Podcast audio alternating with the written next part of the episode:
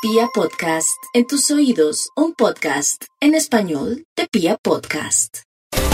Yo quiero recordarle la frase de un maestro que tuve, el cual decía que cada día era una nueva oportunidad y que la luz que cada día traía no se cotejaba con ninguna de las vividas y que el infinito dormía en este día, en este instante y que por ese motivo había que declinar a las preocupaciones sobre lo que ya fue, sobre lo que ya pasó y a las expectativas de lo que será.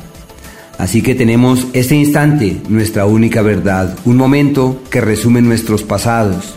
Todo lo que nos ha ocurrido este instante lo compendia, pero también lleva en su seno la luz del mañana. ¿Y qué se necesita ante eso?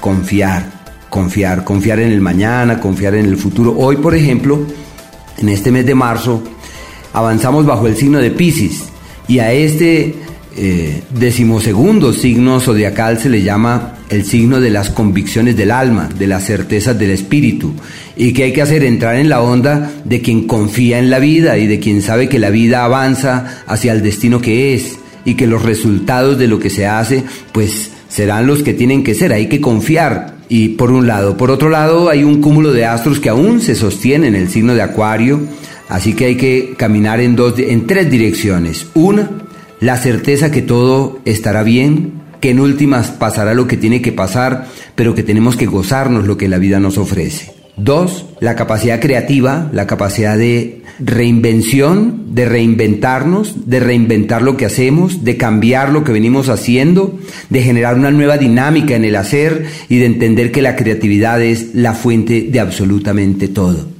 Y no solamente la creatividad para hacer afuera, para trabajar, para hacer dinero, eh, sino también la creatividad con nosotros mismos, el autocuidado. Hay que empezar a hacer gimnasia de otra forma hay que eh, hacer ejercicio mental, poner nuestro cerebro en actividad, hay que aprender cosas que nos nutran, que nos refuercen, que nos alimenten, eh, pero también es el tiempo en donde se esboza la primavera a partir del 20 de marzo, como el periodo en donde la naturaleza simplemente recomienza, retoma el aliento y respira de una forma totalmente distinta. Quizás ustedes digan, pero estábamos en la zona tórrida.